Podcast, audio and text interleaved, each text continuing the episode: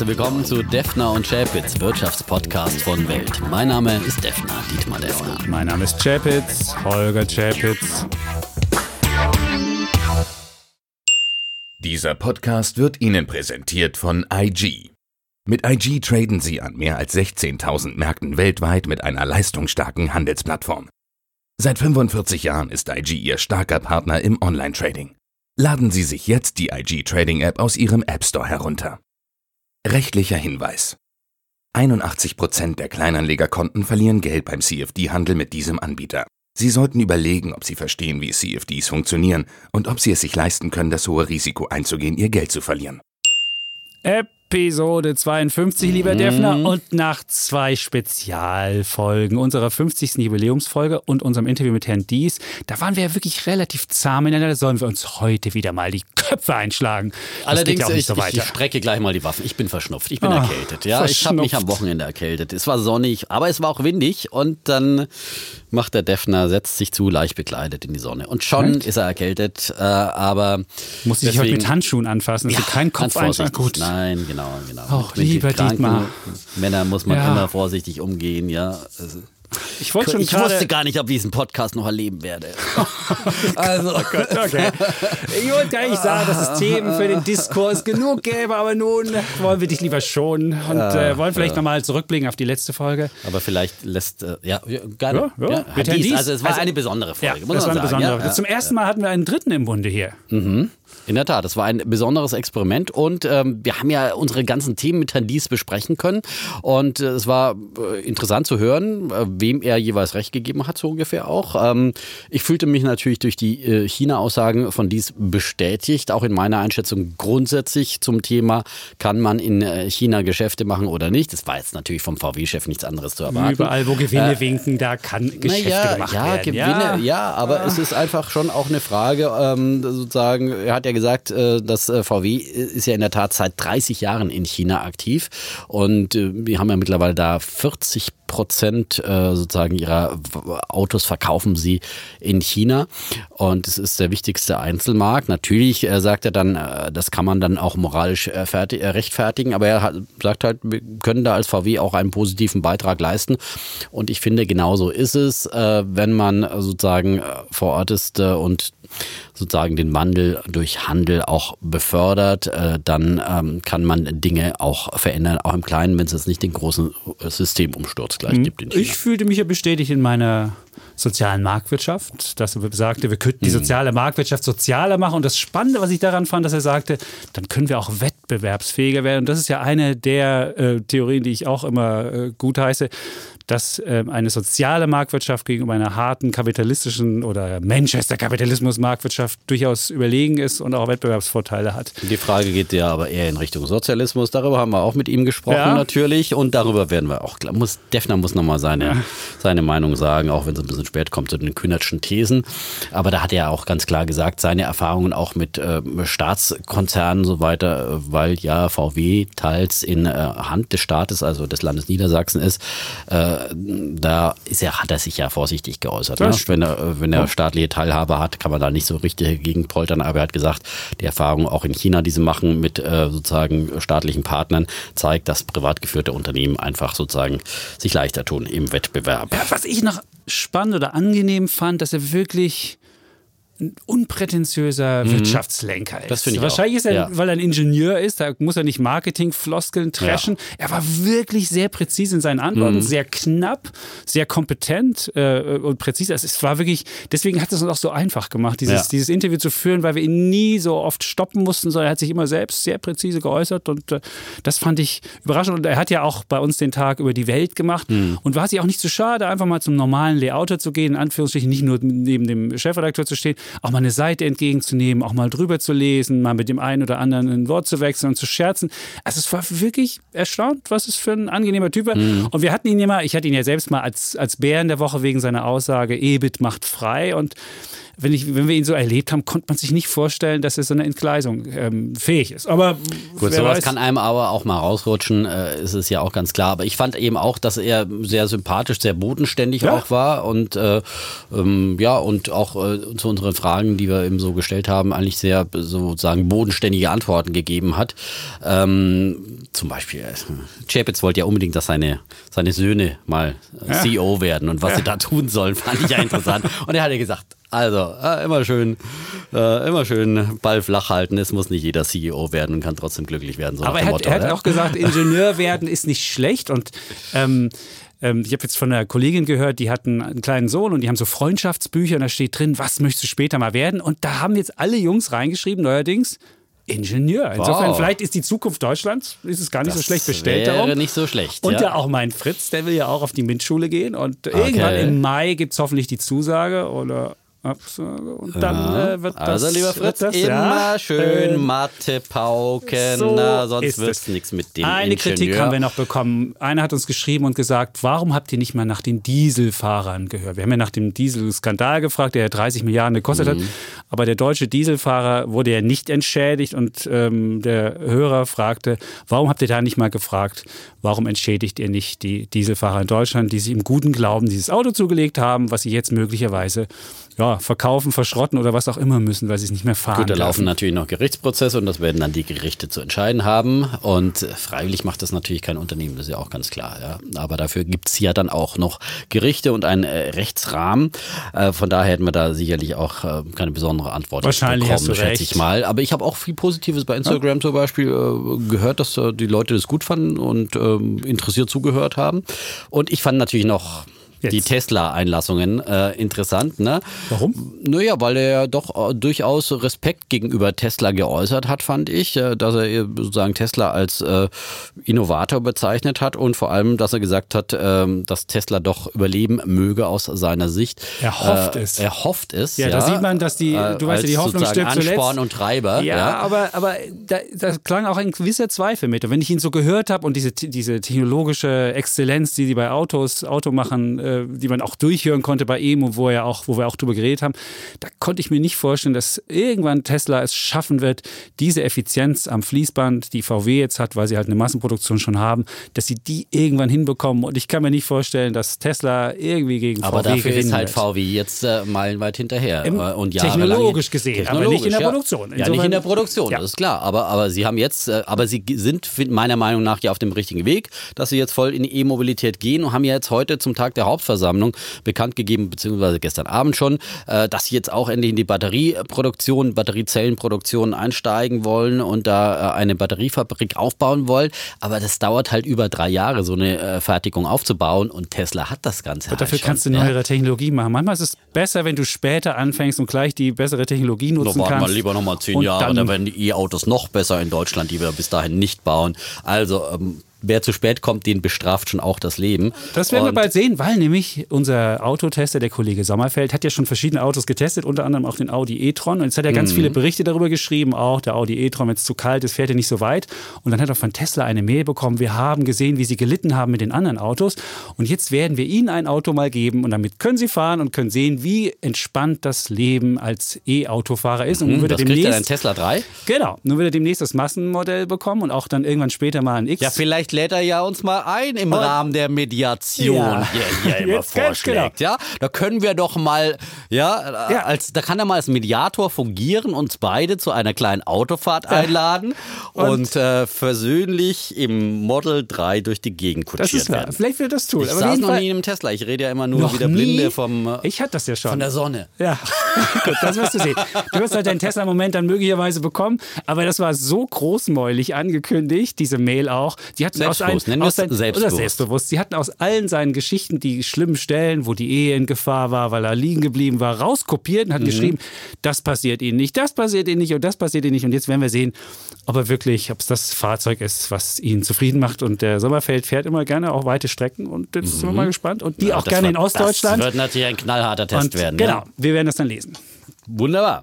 Dann haben wir heute wieder eine normale Ausgabe. Wir müssen uns ja. wieder dran gewöhnen, äh, dass wir wieder Bulle und Bär äh, jeweils vergeben. Also einmal den Daumen heben und einmal senken und auch wieder ein Thema haben, das wir diskutieren. Ein ganz aktuelles Thema.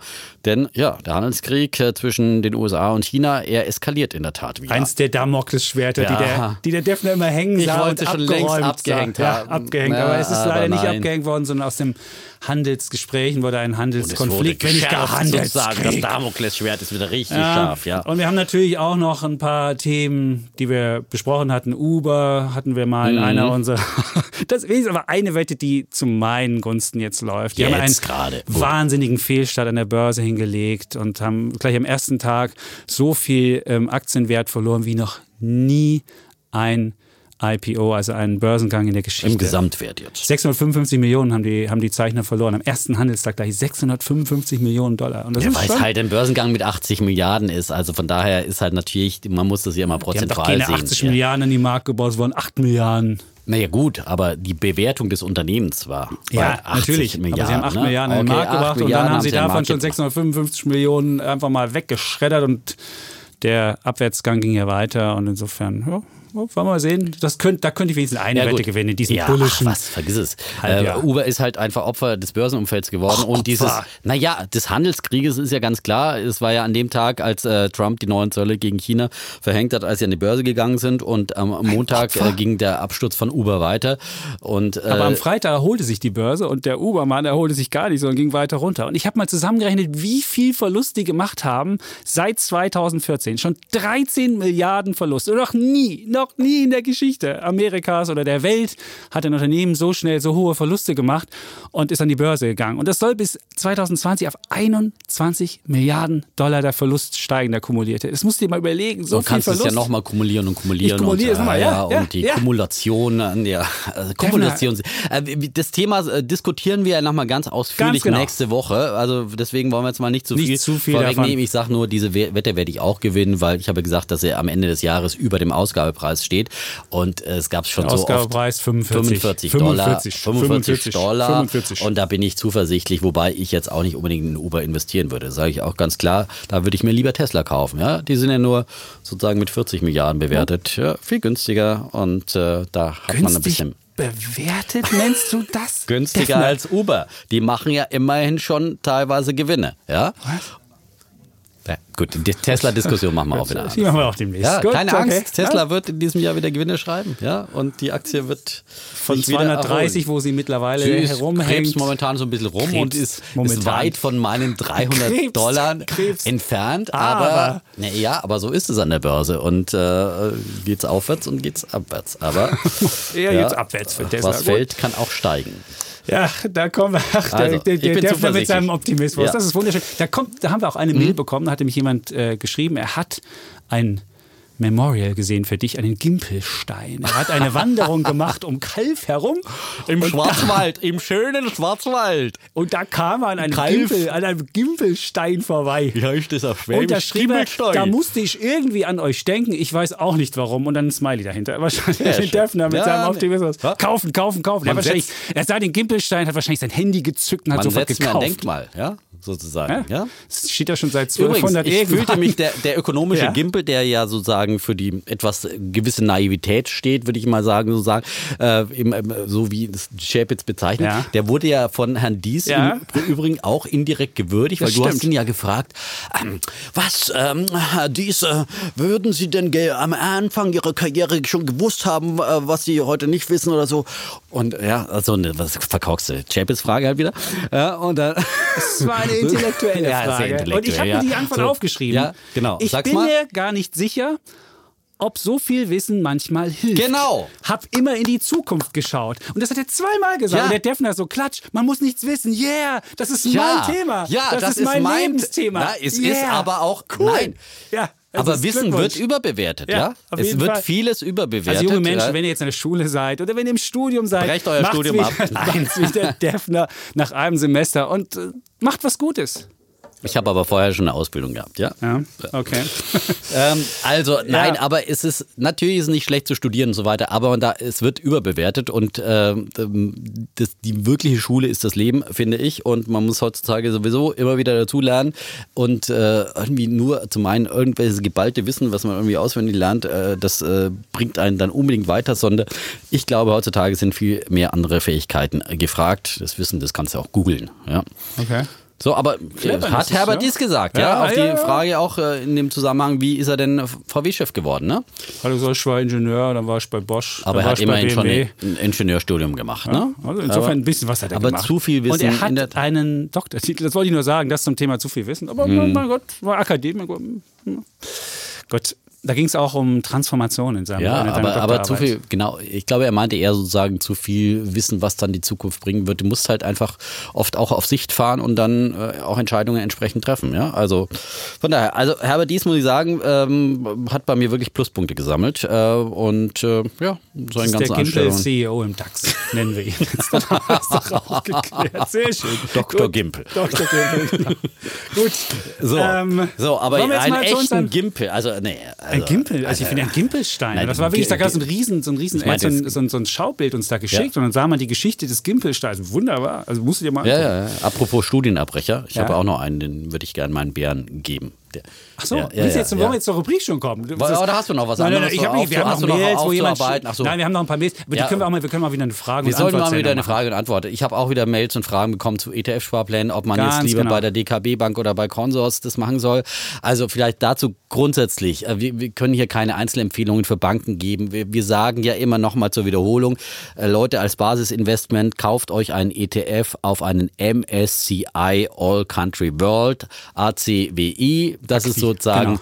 Wenn man äh, äh, mit kleinen Sparplänen, mit kleinen Beträgen einfach anfängt. machen will. Wenn man es einfach machen will. Das ist so die Basis und äh, mit kleinen Beträgen. Wenn man größere Summen hat, dann muss man einfach äh, auch sich ähm, auch vielleicht beraten lassen und so weiter. Und alles andere muss man sich dann auch ein bisschen weiter informieren, zum Beispiel eben bei Finanztestheften. Da kann man schön die Konditionen raussuchen der einzelnen Direktbanken und das muss man individuell einfach vergleichen. Und bei der einen Summe macht die eine Bank Sinn und bei der anderen macht die andere Bank Sinn, weil die eine zum Beispiel eben äh, prozentual abrechnet, die andere einen Festbetrag abrechnet für einen Sparplan. Das muss man sich ganz genau Mhm. Das anschauen. ändert sich aber leider immer. Wie wir es ja bei wieder. OnVista Genau. hatten, was ja wirklich misslich ist, die ja umsonst ihre Sparpläne hatten und ab, Genau. ab Juni äh, eine Gebühr nehmen. Das Also bei, bei so richtigen umsonst ist nicht gefeit. PR-Aktionen, aber dann muss man halt dann auch wieder wechseln. Das ist wie bei dem Stromanbieter. Dann sagt man halt, okay, dann gehe ich zum nächsten und lässt man seinen alten ETF da liegen und macht einen neuen ETF-Sparplan beim neuen Anbieter, der dann günstiger ist. Da muss man ein bisschen flexibel auch sein. Ganz genau. So viel. vielleicht Das ist da. das Schöne, andere das ist, das Fragen? ist, aber die, ne. die Fragen können wir irgendwann anders Ja, mal beantworten. Da meinte jemand, was er mit der Deutschen Bankaktie machen will. Da dachte ich mir, das ist eine Frage, die könnte der Defner beantworten. Aber hoffen auf die Wende. Äh, die haben demnächst Ja. auch. Ist übrigens Ah, äh, meiner, meiner, da äh, hast haben wir noch Deutsche Bank haben wir Ha, heute. äh, ja, ja, es gibt noch mal einen Bär der Woche. Das Regal ist zwar schon voll bei der Hast Deutschen Bank. jetzt, ja. jetzt, jetzt, jetzt, Was? jetzt sagst du schon vorher. Jetzt hast du schon irgendwie hier. Hat die Überraschung nehmen, aber Überraschung ich weiß ja nicht für was. Ja. Ach so, stimmt. Dann fang doch gleich damit an. Meinst du? Ja, ich mein- finde, ich wollte meinen heute- Bullen hier erst machen. Das Echt? war ein richtiger Wolltest du so optimistischen Ansatz heute reingehen in die Sendung? Nein, du als Bär? Das, das, hat Ja, dem, das hat was mit dem Kindergeburtstag zu tun, den wir am Wochenende hatten. Der Sohn hatte Geburtstag, hat seine ganze Klasse Der, welcher? eingeladen. Der Fritzi? Nee, der Levin, der Große. Hatte Geburtstag. Die Klasse ist relativ Klasse. klein, glücklicherweise. Sonst hätten wir ja noch mehr gehabt. Aber was machst du mit einer Klasse? Kannst natürlich so ein paar Spiele machen, aber irgendwann denkst du, gehst ins Kino und da Echt? ist mein Bulle der Woche. Hast du allen Eintritt bezahlt für die ganze Klasse? Ja? Boah, Boah. Das ist, ja. das ist eine Investition. Wir haben, wir haben nicht 3D normal, 2D. Ah, okay. sonst, sonst wären wir pleite gewesen. so ist es. Also deswegen ist das mein Bulle der Woche. Darf ich ihn zuerst machen? Ja, bitte. Da geht es nämlich um den Bullen der Woche. Wir sind ins Kino Ja. gegangen und da haben wir den Superheldenfilm Avengers Endgame gesehen. Dudududum. Und das ist ja der Film, der wirklich alle Rekorde bricht. Gleich am ersten Startwochenende mehr als eine Milliarde Dollar eingespielt. Und auch in Deutschland ist er in den Kinocharts ganz vorne. Aber der hat jetzt nicht von mir den Helden bekommen, weil da, äh, den, den Bullen, Helden, den Bullen der Woche bekommen, weil da alle Marvel-Helden, die wir jemals in den letzten elf Jahren gesehen haben, auftreten. Bis auf Joker. Joker habe ich nicht gesehen, aber sonst waren sie fast alle da. Da war Hulk, da war Thor, da war Iron Man, Spider-Man, Captain America und wie sie alle hießen, waren alle in dem Wahnsinn, Film dabei. alle in einem ja. Film. Das Dummerweise. Das ist ja wieder Sparangebot, ne? So viele Superhelden in einem Film. So ist es. Und er dauert drei Stunden und du musst trotzdem nur ein normales Ticket. Man hätte den Film aber auch auf zwei Stunden runterkürzen können. Da waren sehr viele Längen drin, so viel Pathos und Aber dann hättest du ja mit dem Kindergeburtstag noch was. Und es war schamloses Product Placement. Da fuhr am Anfang gleich so ein Audi e-tron vor. So, und das sah so richtig Audi, e-tron und so weiter. Und es gab Ben und Jerry's Eis oder Fortnite wurde gespielt. Das ist schon sehr kommerziell auch gemacht. Aber das ist nicht mein Bulle. Mein Bulle ist, weil da auch ein Ökonom drin vorkam in dem Film. So eine, und zwar Thanos, der Superschurke. Und der hatte nämlich ein ganz reales Problem in der Welt erkannt nämlich die Überbevölkerung auf unserem Planeten. Und er ist so quasi, hat er auf dieses Problem aufmerksam gemacht, hält die Welt so viele Menschen aus, wie es gerade mhm. da sind. Und ähm, da ging es auch, es gibt knappe Ressourcen, wir müssen was tun, sonst geht die Welt unter. Also er war da auch wirklich intellektuell unterwegs. Die Lösung, die er dann gemacht hat, war natürlich sehr brutal und äh, wäre jetzt auch nicht meine Lösung. Er hat dann einfach die Hälfte der Menschheit mit so einem Fingerschnipp einfach war sie weg und per Zufall hat er die ausgewählt, die Hälfte. Also es ist schon so eine, so eine Art Genozidlösung, was natürlich oh, überhaupt ja. nicht geht. Also die Lösung ist Mist, das muss ich ja ganz klar sagen. Das ist auch nicht das, was mich fasziniert hat. Nur die Idee, dass in so einem populären Film auch mal wirklich ein, über, über, so ein, über so ein Problem in der Welt nachgedacht wird. Und es gibt sogar richtige Foren im Internet, die sich mit Thanos, hat Thanos vielleicht doch recht, müssen wir weniger Menschen auf dem Planeten haben und äh, was so ein bisschen der Thanos war, der war so ein bisschen der, der Thomas Malthus, der, der, der Neuzeit. Thomas Malthus war ja der Bevölkerungsforscher, der irgendwann mhm. festgestellt hatte, dass wenn die Menschheit ähm, zu schnell wächst, dann reichen die Ressourcen nicht mehr aus und deswegen müssen wir das irgendwie regulieren durch Geburtenkontrolle oder was auch immer. Und das ist so eine ähnliche, so eine ähnliche Idee, äh, mhm. geht auch, geht auch ähm, Thanos nach. Und dann habe ich mal in der Geschichte geguckt, gab es schon mal so eine Thanos-Lösung auf dem Planeten? Und es gab schon mal im 14. Jahrhundert die Pest. Die, die, Pest, genau. Und da wurde die Hälfte der Menschheit ausgerottet. Mhm. Das war natürlich eine sehr, sehr tragische Episode. Aber man muss sagen, die restliche Hälfte, die dann noch überlebt hat, die konnte dann besser leben. Es gab dann mehr Ressourcen, die Lebensmittelpreise sind gesunken, die Löhne sind gestiegen. Und ähm, insofern, ähm, also das findet man in diesen Foren auch immer drin, wenn man guckt, ist Thanos hat möglicherweise mhm. doch einen Punkt. Bei Dan Brown gibt es übrigens so, äh, beim letzten Dan Brown-Roman. Äh, gibt es auch so eine äh, Lösung? Gibt auch aber, so eine Lösung, aber, wo ein, ein Böser dann eben so ein äh, Virus streuen will. Und, äh, aber die Hälfte der Menschheit wird dann nur unfruchtbar gemacht. So, die werden ja. nicht, die werden nicht äh, einfach äh, in den Staub zerfallen. Und dann habe ich gefragt, mhm. gäbe es das, wäre das heutzutage Lösung, wenn die Hälfte der Menschheit irgendwie weg wäre und dann, aber das geht natürlich nicht, weil wir mittlerweile durch den technologischen Fortschritt so viele Interdependenzen haben, dass wenn jetzt die Hälfte der Menschheit weg wäre, also nehmen wir an, bei uns jetzt beiden wäre der Defner weg, können wir den Podcast nicht ja. mehr machen. Und in vielen Firmen durch Spezialisierung, wenn da die Hälfte der Mitarbeiter weg wäre, dann wird es nicht mehr laufen. Insofern ist die Lösung von Thanos natürlich eine blöde Lösung. Es gibt sowas sowas wie ein Busfaktor. Kennst du den? Das ist ein ziemlich zynisches Konzept. Da fragt man, wie viele Mitarbeiter in einem Projekt dürfen von einem Bus umgefahren werden, bis dein Projekt, Projekt untergeht. Ja, das ist ein Ökonom. Das ist natürlich ein, ein, ein, eine sehr, eine sehr zynisches, ein sehr zynisches Wesen und, und, und, und äh, ja, was ist, will man natürlich, ähm, ja, also eine Lösung will man natürlich nicht, aber sowas gibt es halt, solche, solche Rechnungen. Und deswegen ist die Lösung von Thanos zwar Mist, aber trotzdem hat sie halt eine, hat sie halt eine, eine Diskussion ausgelöst. Und wenn, wenn ich finde, wenn in den Filmen Populärkultur auch mal über Ressourcenverbrauch und über Probleme der Welt diskutiert wird, auch wenn ich die Lösung natürlich überhaupt nicht mhm. gutheißen kann, dann äh, ist das immerhin ein spannender Film und deswegen mein ja, Bulle der Woche für Avengers Endgame. Und man muss natürlich sagen, Genozid ist hier wirklich, also ich sag's nochmal, das ist überhaupt nicht meine Idee. Und es gibt auch viele Diktatoren, die in der Welt diese Idee einfach für sich genommen haben und einfach ganze Völker ausgerollt haben. Das ist überhaupt nicht das, was ich hier ähm, sagen will. Aber, aber ich finde, wenn man in großen Filmen auch mal Probleme anstößt und die diskutiert, dann finde ich das ähm, eine ganz Mhm. Spannende Sache und deswegen fand ich den Film gar nicht so doof. Und nicht mhm. nur drei Stunden Prügelei, sondern eben auch noch eine intellektuelle Idee dahinter. Okay. Ja. Apropos Ressourcenverbrauch und, und Artensterben, da kann ich nur bei Netflix äh, eine tolle Serie, äh, Doku-Reihe empfehlen und zwar äh, Unser Planet, Our Planet. Äh, es ist wirklich spektakulär. Die gab es ja früher auch schon und gab es auch schon Bücher und gab es auch schon mal im Kino. Das ist jetzt wieder eine Neuauflage. Also spektakuläre äh, Filme von äh, Tieren und, und, und Pflanzen, wie man sie wirklich vor allem von Tieren äh, seltene Arten und ganz nah dran mittlerweile mit modernster Kameratechnik, mit Drohnen und so weiter und wirklich einem dann auch nahegehend, wenn man äh, diese wunderbare Tiervielfalt des Planeten sieht und äh, einfach dann auch sieht, äh, wie bedroht äh, viele dieser Tiere sind und äh, durch uns Menschen, ja, die wir sozusagen ähm, ökologischen und ökonomischen mhm. Raubbau dann betreiben an, an dieser Erde ähm, in, in diesem evolutionären Prozess, wo wir uns natürlich äh, sehr große Vorteile verschafft haben, ja. Ähm, also das kann man sich äh, wirklich anschauen. Das ist, äh, ist, ist, wirklich toll gemacht und ähm, lässt einen dann eben nicht kalt und auch äh, über viele ökologische Themen dann auch nochmal anders äh, denken und diskutieren. Wir haben ja auch schon mal immer, wir fragen uns immer, da können wir nicht eigentlich mal über so Klimapolitik und so weiter, äh, CO2-Steuer dergleichen auch mal hier diskutieren, aber eigentlich sind wir uns da meistens zu einig, deswegen machen wir es nicht als Thema. Genau, wir wollten CO2-Steuer. Hätte ich gern mhm. mit dir diskutiert, aber der Defner war dafür. genauso dafür ja. wie ich, weil es geht um eine, eine wirtschaftliche oder eine marktwirtschaftliche Lösung für ein Problem, zu viel CO2 und da wäre eine CO2-Steuer gut. Natürlich sehe ich auch das Problem, so ein politökonomisches Problem. Die Politik würde die Steuer einfach zusätzlich einführen. Genau, und die würde nie abgeschafft. Und Neulich schrieb einer, schrieb einer sozusagen, und äh, selbst bei einer kompletten Dekarbonisierung Deutschlands, also sozusagen, wenn alles klimaneutral hier ist und so weiter, dann würde es die äh, CO2-Steuer immer noch, noch geben, geben, genauso wie die Sektsteuer. Und, ja, da wurde mal ja. die Zukunft Deutschlands auf den Weltmeeren, soll damit finanziert den, werden den, und die ist längst genau. vorbei. Und den Solidarausgleich, da sollte die Zukunft Ostdeutschlands, jetzt haben wir den Chapitz großgezogen und immer noch Doch kostet er was. Immer noch ja. gibt es ihn.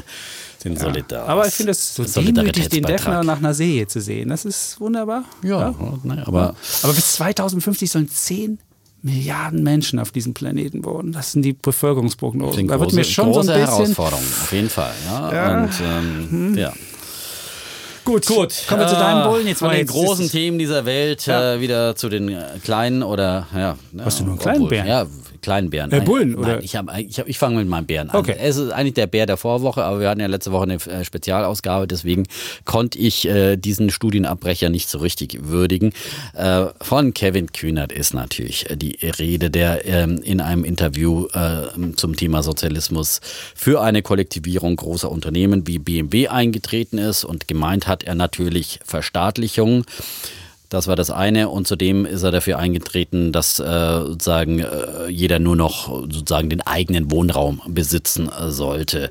Äh, bemerkenswert, äh, wenige Wochen vorher hat er ja in dieser ganzen Enteignungsdebatte im Zuge von äh, Wohnungsenteignungen immerhin noch den Leuten 20 Wohnungen zugestanden. Ja. Ähm, also das ist ein rapider Verfall dann. Ne? Also es ist sozusagen der Sozialismus in seinem Lauf. Ja. Der entwickelt da eine unheimliche Dynamik. Enteignungsdynamik. Ja. ja. Es fing an mit diesem Verstaatlichungsvolksbegehren, äh, auf das ich ja schon im Januar warnend hingewiesen habe. Ja, ja. ich möchte es nur noch mal erwähnen, weil ich hab's kommen sehen, ja, dass das eine Debatte entfachen wird.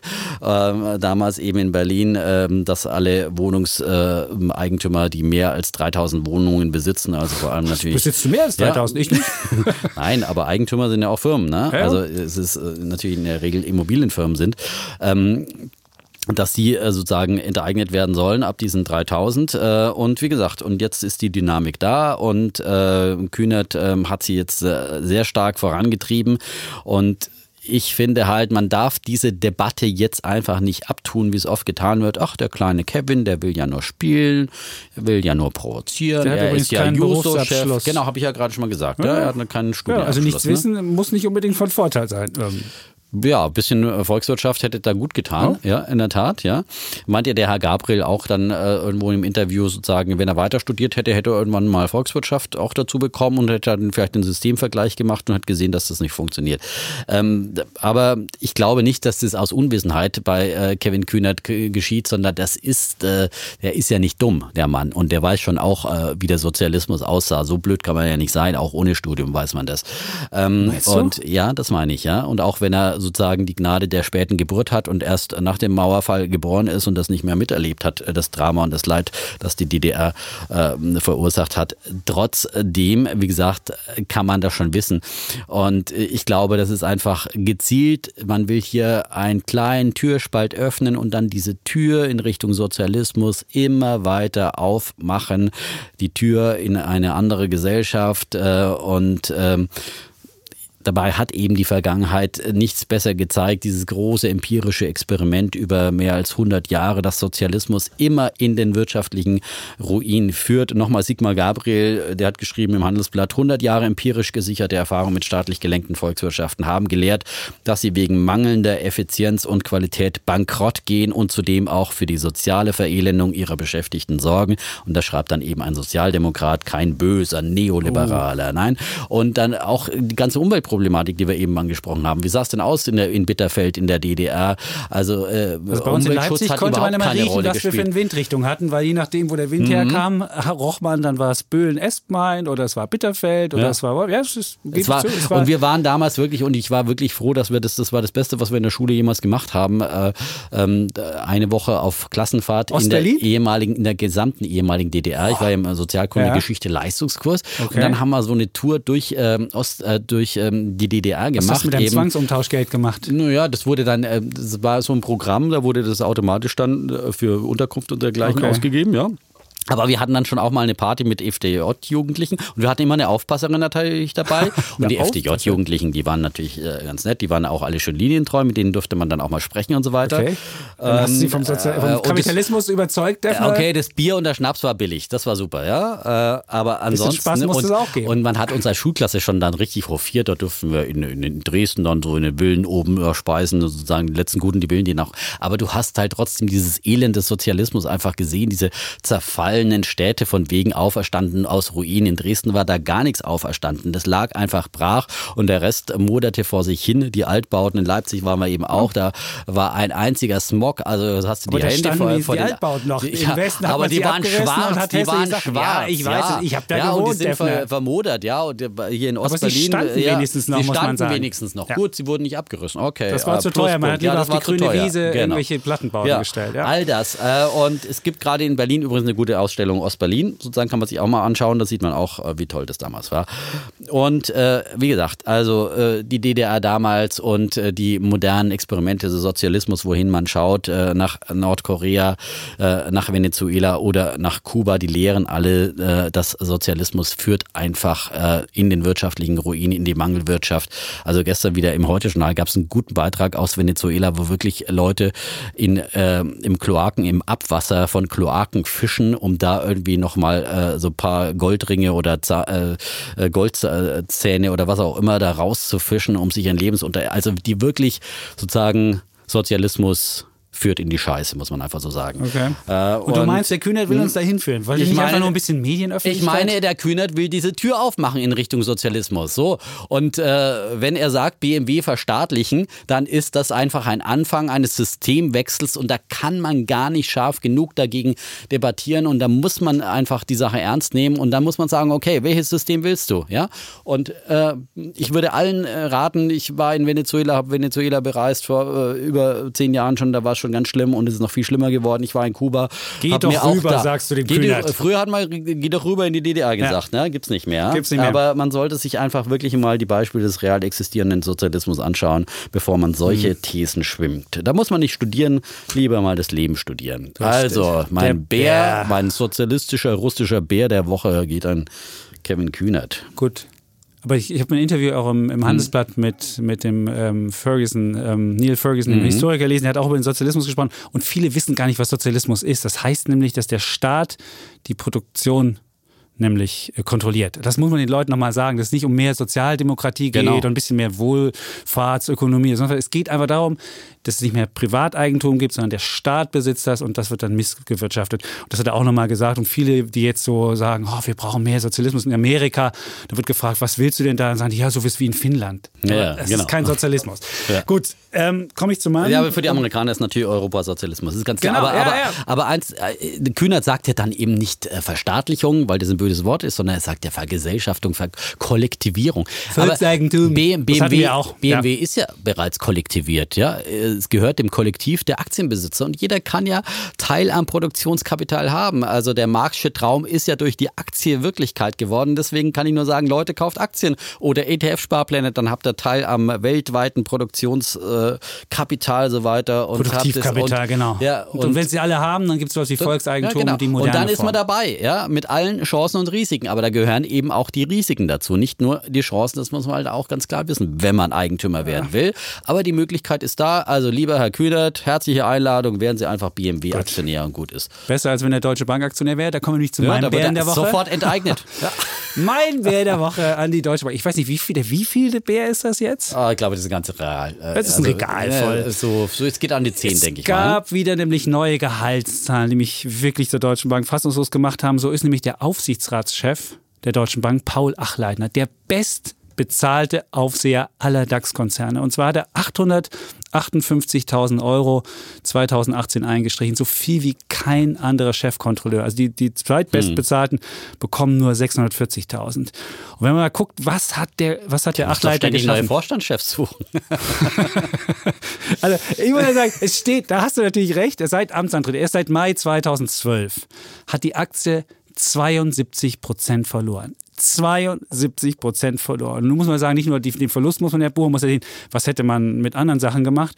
Europas Bankenindex, also selbst wenn man in der mhm. Branche gewesen wäre, die jetzt wirklich nicht der Outperformer war, hat 33,2 Prozent gewonnen. Also die Opportunitätskosten sind über 100 Prozent, die man da hatte.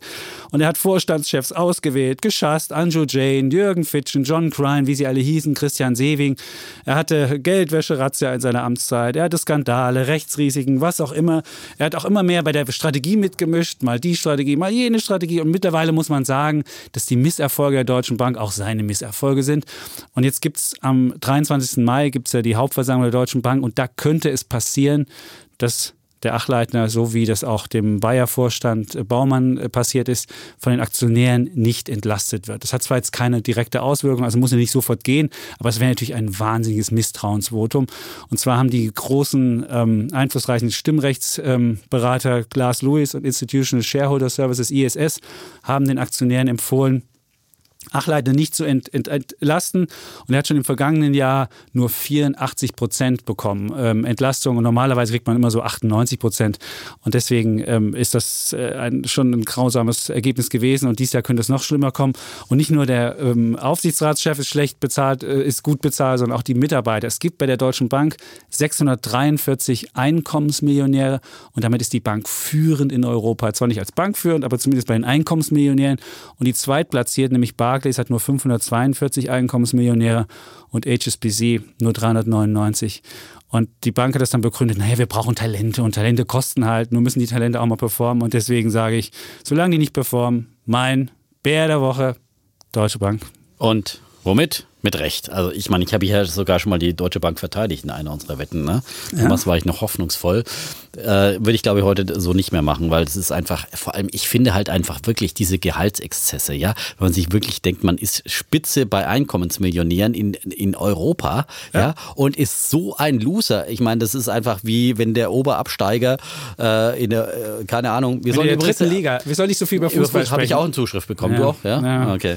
Er wäre zwar Fußballfan, aber unser Fußballgerät Rede wird er sich nicht gerne anhören. Also es kam so ein bisschen rüber, dass wir möglicherweise entweder die Fans von der falschen Mannschaft sind. Wir, haben ja, wir sind ja Fans von den unsympathischsten oder unbeliebtesten Mannschaften in, in Deutschland. Die sich jetzt gerade mal unentschieden getrennt haben. Ja, aber ja. wir haben doch das große, die große Wette am genau. 25. Aber wir reden ja nicht über Fußball. Nein, nein, nein. nein. Aber ich meine, das ist wirklich, es spottet jede Beschreibung, dass man einfach sagt, über Jahre hinweg wird dann immer gesagt, wir müssen in diese Talente investieren und jetzt kriegen sie wieder ein Millionengehalt äh, und äh, es kommt nichts dabei raus. Ich meine, ich gönne jedem seinen Bonus, wenn äh, das Unternehmen äh, wenn er floriert, leistet. wenn er leistet. Ja, äh, vielleicht hat der Einzelne auch geleistet, aber natürlich muss es auch am Unternehmenserfolg hängen, ja, letztendlich. Weil ich meine, ähm, und äh, wenn das Unternehmen einfach kein, äh, nicht richtig Geld verdient und seine Aktionäre keine Dividende kriegen oder nur eine mickrigste Dividende und wahnsinnige Kursverluste hinnehmen müssen, dann kann es keine, keine großen Boni geben und dann kann es keine Einkommensmillionäre geben. Also 600 nicht so viele. Einem. Nicht ja, so viele. Ja, vielleicht ein paar Vorstände, aber, aber ich meine, in der breiten Masse ist ja schön, dass es, äh,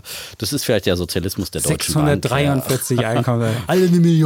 Genau, sehr schön. Gut. Wahnsinn. Also ist, äh, jetzt kommen wir doch zu deinem. Ich habe auch noch einen Bullen, jetzt mache ich es mal ein bisschen kürzer. Wir müssen ein bisschen, ein bisschen Gas geben hier. Ja. Äh, es ist der Ansiedlungsrekord äh, in Deutschland im vergangenen Jahr. Da haben sich so viele ausländische Unternehmen neu in Deutschland angesiedelt wie nie zuvor. 2062 Firmen bauten hierzulande äh, Kapazitäten auf oder aus, muss man dazu sagen. Ausbau zählt auch noch mit dazu. Das hat die Wirtschaftsförderungsgesellschaft German Trade and Invest jetzt bekannt gegeben. Und interessant, dabei treibt vor allem der Brexit Firmen nach Deutschland, denn die Zahl der britischen Firmengründungen, die stieg seit dem Brexit-Votum im Sommer 2016 um 34 Prozent. Also wir sind die mit große Gewinner äh, sozusagen der ganzen Brexit-Arie, die die Briten äh, da veranstalten, profitieren davon. Die meisten Investitionsprojekte kamen dann allerdings aus den USA mit 345. Auf den Plätzen folgten Schweizer Firmen, auf Platz 2 immerhin mit 229 Projekten, chinesische Unternehmen mit 188, da ist es übrigens rückläufig gewesen, und Unternehmen aus dem Vereinigten Königreich mit 168. 68. Standort Deutschland Der kriegt von Standort dir Deutschland. einen Bullen. Ja. Na wunderbar. Ja, der mal wieder im Spiegel jetzt auch wieder niedergeschrieben wurde. Und trotzdem wollen die Deutschen, die, nicht die Deutschen, die internationalen Firmen hier investieren. Also, der letzte macht noch nicht das Licht aus hier. Wunderbar. Ein wunderschöner Bulle. Aber die werden damals, die werden bald alle enteignet. Das wissen sie noch nicht. Das wissen von sie Herrn nicht. Kühnert. ja. immer schön SPD wählen. Aber wenn es um Sozialismus geht, da wird selbst der kranke Defner hier wirklich wieder zum. Äh, Ja. also ich merke schon, wenn, wenn man irgendwann eine Medizin das braucht, dann muss mir man auf das, jeden Fall ja. die Sozialismusröte ins Gesicht. Ja. Gut. Kommen wir zu unserem Thema. Da hatten wir den, äh, aus den Handelsgesprächen zwischen Amerika und China ist ja eine Art Handelskrieg geworden. Ähm, die Amerikaner haben in der Nacht zum Freitag vergangene Woche die Zölle auf Importe aus China im Wert von 200 Milliarden von 10 auf 25 Prozent angehoben. Und China hat jetzt auch mit etwas zeitlicher Verzögerung geantwortet. Ab 1. Juni sollen auch Einfuhr, Einfuhrgebühren auf knapp 2500 US-Produkte im Gesamtwert von 60 Milliarden Dollar auf bis zu 25 Prozent angehoben worden. Und auch die Amerikaner haben schon gedroht, oh, wir haben da noch weitere Ideen. Und zwar gibt es ja noch 300 äh, Milliarden Importe, die noch nicht mit Zöllen belegt worden sind, zum Beispiel auf Handys oder auf Computer. Und das werden sie jetzt, haben sie überlegt, dass sie das auch noch machen wollen, also auch noch 25 Prozent darauf werden. Mir zeigt diese Diskussion oder diese ganze, diese ganze Entwicklung, dass es mit den Handelsgesprächen mitnichten kurz vor Abschluss war. Wir haben ja die ganze, das ganze Jahr hieß ja immer, ja, es ist ganz dicht dran und gleich am nächsten, in der nächsten Woche werden wir unterzeichnen und wir fahren nach Mar-a-Lago, da zu, nach Florida zum, zum Trump aufs, aufs, aufs Golfressort und dann werden sie sich die Hände geben. immer Genau, der Defner hat das immer wieder erzählt. natürlich. Und äh, jetzt sieht man halt, je höher auch die Zölle sind und je höher man das gemacht hat, desto schwieriger ist auch davon wieder wegzukommen und ein Verhandlungsergebnis zu bekommen. Und was mich auch noch stutzig macht, dass diese internen ähm, Verhandlungen jetzt öffentlich gemacht wurden. Der, der Trump hat ja gesagt, guck mal, die Chinesen haben in letzter Minute noch was rausnehmen wollen, haben da was gemacht und dort. Und wenn das passiert, wenn also so interne Gespräche nach draußen dringen, dann macht es die Verhandlungssache nicht ganz einfach. Und was es für mich zeigt eigentlich, dass der Trump Sie hatte sich selbst mal als Tariff-Man bezeichnet, also als Mann, der die Zölle liebt. Und er hat jetzt so eine Nullsummenlogik. Wenn der eine gewinnt, dann muss der andere verlieren. Es kann nicht sein, dass beide beim Handel gewinnen, sondern entweder du oder ich, aber nicht beide. Und diese Logik erinnert so ein bisschen an, an, an einen anderen Präsidenten, den wir mal hatten. Herbert Hoover in, in, in den 30ern hatte ja diesen Smooth Hawley Act unterzeichnet und hat dadurch aus einer, aus einer kleinen Depression eine große Depression in den 30er Jahren gemacht. Und irgendwie so ein bisschen diese Gefahr dass der, wenn der Trump nicht aufpasst, dass er jetzt zwar keine große Depression auslöst, aber dass er wirklich die, die große äh, Ökonomie in die, in, die, in die Rezession schickt, die sehe ich auch. Und ich kann mir nicht vorstellen, dass dieses Problem zwischen China und Amerika so schnell gelöst wird. Und deswegen würde ich sagen, dieses Damoklesschwert, was du ja schon immer abgehängt Mhm. sahst, wird so schnell nicht wegkommen, sondern wir werden es auf längere Zeiten einsetzen Ja. müssen, dass Ich muss, muss ehrlich sagen, ich war auch wirklich wieder überrascht von dieser äh, neuen Eskalation. Ich hatte eigentlich wirklich äh, schwer mit gerechnet, dass es jetzt bei dieser letzten Handelsrunde dann irgendwie ein Ergebnis gibt, auch angesichts der neuen äh, Zolldrohungen. Ähm, aber dem war nicht so. Und äh, Trump, der, der äh, trotzt momentan vor Selbstbewusstsein. Die Ökonomie ist wieder in Schwung gekommen, vor allem die Wall Street ist wieder deutlich angestiegen. Jetzt hat er wieder äh, wirklich äh, kann kaum laufen ja, äh, vor Selbstbewusstsein und die Arbeitslosigkeit ist zurückgegangen und all das äh, gibt ihm jetzt wieder ein unheimliches Ego, weil er das Gefühl hat, er ist unangreifbar. Der und seine, niedrigste Stand seit und sein- 1969 und seine, die Arbeitslosigkeit. Genau, und seine Wahnsinn. Ökonomie ist eben nicht verwundbar, auch durch diesen Handelskrieg, der ja eben schon tobt und wo es eher eben auch schon äh, äh, Zölle gab. Ähm, aber das mag eben ein Trugschluss sein. Ich glaube, das äh, ist dann eben zu kurzfristig gedacht, äh, wenn er glaubt, dass er sozusagen da nicht verwundet werden kann, wie du äh, sagst. Es ist wirklich die Gefahr. Das sehe ich, da bin ich mit dir d'accord. Die ganz große Gefahr ist, dass er seinen Platz sozusagen überreizt und die eigene Volkswirtschaft äh, in den, äh, nicht in den Ruin, aber in eine gefährliche Lage äh, bringt. Denn er prahlt ja auch immer damit, oh, jetzt haben wir wieder so viel Millionen Dollar eingenommen mit Zöllen, toll, toll, toll, was wir hier verdienen. Und das ist großer und den- Schwachsinn. Und äh, er behauptet, China bezahlt die Zölle, ist ja Schwachsinn. weil Verbraucher die tun das. Verbraucher in Amerika zahlen die Zölle, ja. Und es kommt natürlich nicht sofort eins zu eins an beim Verbraucher, aber die werden peu à peu merken, wie die Dinge auch des alltäglichen Bedarfs teurer werden und er trifft ja gerade die kleinen Leute, damit mhm. die dann eben so Billigartikel aus China kaufen können und nicht die teuren, die in Amerika hergestellt werden zum Beispiel. Aber auf breiter Front äh, werden ja die, äh, die Dinge teurer. Er trifft seine Farmer, die jetzt äh, wieder sicherlich betroffen sein werden von den neuen China-Zöllen, die die Chinesen wieder als äh, sozusagen äh, Racheakt äh, dann verhängen. Also das Ganze Aber ist da sagt wirklich... Er, da sagt er, die Einnahmen nehmen wir und die geben wir unseren Farmern. Also 15 Milliarden genau. will er ja den Farmern und die, die Sojabohnen will er nach Afrika ja, machen, um, um die Welt... Spendet er dann. Genau, also die spendet er dann, die jetzt die Chinesen Aber ist doch Blödsinn. Also, also gerade die amerikanischen. Farmer, die wollen doch, das sind ja wirklich äh, sozusagen auch äh, Kapitalisten und sind ja natürlich Republikanerwähler und es sind ja keine, die irgendwie von Subventionen äh, leben wollen, sondern die wollen am Weltmarkt mhm. äh, sich behaupten, äh, marktwirtschaftlich und faire Preise für ihre Produkte bekommen und nicht irgendwie durch staatliche Subventionen gepäppelt werden. Ja, also das, äh, da glaube ich, äh, schätzt er auch seine Farmer falsch ein.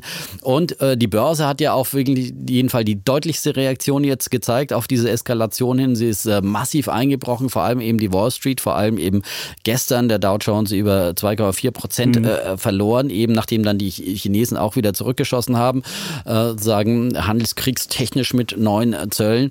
Und ähm, wir wissen ja, Trump guckt sehr auf die Wall Street und äh, er stimmt jetzt wieder etwas versöhnlichere Töne genau, nachdem er gesehen hat, genau. dass die Börse Upsa. abstürzt, weil das ja sein Erfolgs Genau, das ist sein Erfolgsbarometer. Genau. So. Ja. Und deswegen glaube ich, äh, dass doch früher oder später Vernunft eigentlich, ich glaube, wir haben jetzt die große Entscheidungsschlacht hier. Oh. Die groß, wer hat der Ringer gesehen hat oder solche Filme. Bei den Avengers gibt es auch Schlachten? Ja, ja klar. Ja, ja. Das ist der halbe Film Und zum Schluss gibt es dann immer die große Schlacht. Die große ja, Schlacht, die dauert genau. dann eine Stunde oder sowas, ja. Und da wird dann alles aufgefahren nochmal an neuen Waffen, großartig. die man so hat, ja. Und jetzt, ich meine, Trump schickt jetzt alles in den Krieg, Totalmobilmachung und äh, seine letzten Zölle. Er hat und mehr meine, Frontenkrieg. Er, hat mehr, er versucht ja auch noch mit den, er versucht auch noch mit den Europäern sich Ja, mit den Europäern im Zollkrieg. Ja. Äh, dann äh, ähm, sozusagen Iran, ein ja. ganz großer Konflikt, der möglicherweise zum militärischen Konflikt ausarten könnte. Nordkorea ist auch noch ein ganz großes offenes Thema. Also, Stefan, wo ist die Kontroverse? Jetzt, jetzt die Kontroverse ist, jetzt. dass ich glaube, dass er diesen Konflikt jetzt bald lösen wird.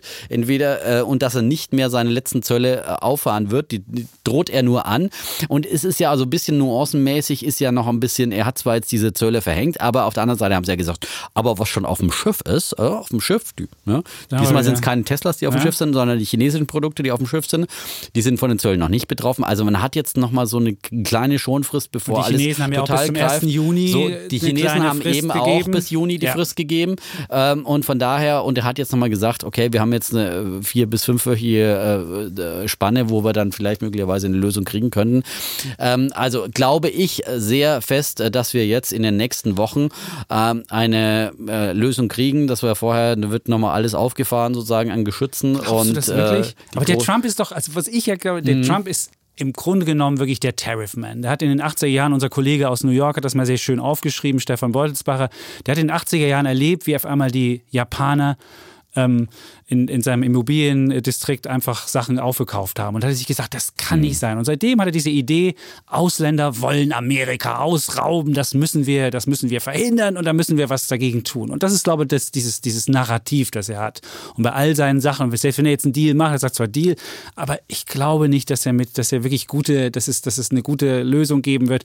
Und deswegen Herr Defner, glaube ich nie daran, dass es wirklich zu das dieser eine Lösung sind ja die Zölle und das andere sind diese grundsätzlichen Fragen äh, von Patentschutz, Eigentumsrechten ja. und so weiter und äh, gleichen äh, Investitionsbedingungen, äh, wo ja viele sagen, okay, da hat er ja vollkommen recht. Äh, und das ist sicherlich ein Ding, das wird auch weiter äh, schwelen und so weiter, wird es weiter so bleiben. Und da gab es ja wohl wahrscheinlich dann in den Verhandlungen diese Konflikte, wo die Chinesen dann wieder alles dann rückgängig gemacht haben und so weiter. Was er hat auch nicht kapiert, dass die Chinesen ihr Gesicht waren wollen. Ja. Ich meine, so das kapiert er gar nicht. Das kapiert er gar nicht. Ja. Aber dass die Chinesen trotzdem immer noch mal kommen und nicht, nicht das zeigt ja auch, dass die Chinesen auch äh, wirklich den Druck und den Willen haben, sozusagen sich zu einigen. Und ich glaube, Trump wird auch wieder ganz schnell diesen Druck bekommen, weil er ganz schnell merken wird, äh, die Verbraucher müssen die Zeche zahlen, die Wall Street schmiert ab, meine äh, Wirtschaft wird mir auch abschmieren, wenn ich weiter noch mehr Zölle verhänge und diesen totalen Zollkrieg führe. Und das wird ihn zum Einlenken bringen. Und ich glaube jetzt, dass wir in den nächsten, also dass wir bis Ende Juni werden wir ähm, eine Einigung das haben. Ist die Wette. Da gibt's ja, das ist die Wette. Okay. Es gibt ja dann das G20-Treffen genau. ähm, Ende Juni und ähm, möglicherweise bis dahin, ich glaube, äh, wird man sich dann, wollen sie ja treffen. Ist das in Japan? Trump in Japan? und Xi Jinping. Ich glaube, Japan? Äh, irgendwo, ja, genau in Japan. Ja, Japan, und Japan. vielleicht, ob sie da jetzt schon unterzeichnen, aber vielleicht werden sie da schon mal sich wesentlich annähern. Und dann glaube ich, dass bis Ende Juni wir, äh, da ist vielleicht die Tinte noch nicht trocken und so weiter, aber im Prinzip eine Einigung haben und die auch beinhaltet, dass Zölle wieder zurückgenommen werden. Also die letzte, Ja, die letzte Erhöhung von Zumindest, äh, mindestens 10 auf die, die letzte, 25. letzte, genau, die Auf letzte 200 Erhöhung, Milliarden ja. Einfuhren. Also nicht nur, Okay. dass man jetzt ein Moratorium macht und keine weiteren Zölle, sondern dass man auch wieder Okay. eine, eine Stufe mindestens zurückschaltet. Ja, das Und ist auch Europa mit in, inbegriffen?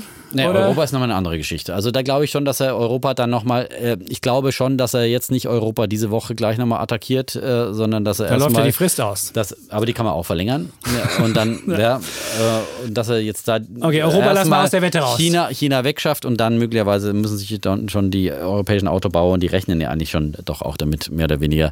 Herr Dies hat es nicht so deutlich gesagt bei uns im Interview, Ja. aber sozusagen, was man hört, äh, rechnen die doch schwer damit, dass es da dann eben Strafzölle auch geben wird, ja.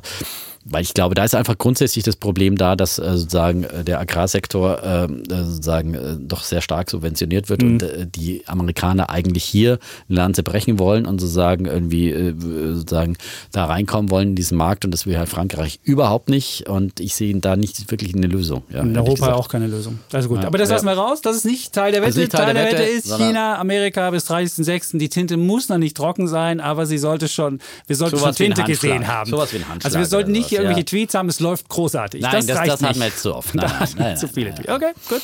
Gut. 30.06. weitere Wette. 30.06. Ja, haben wir ja. eine Wette. Ja. Eine weitere Wette. Wunderbar. Eine, eine weitere. Und dann haben wir eine weitere Spezialfolge beim nächsten Mal. Stimmt. Die Folge 53, Episode. Zum Das ersten Mal live. live, Vor, vor Publikum. Publikum. Jawohl. In Hamburg. In moin, Hamburg. moin. Ja.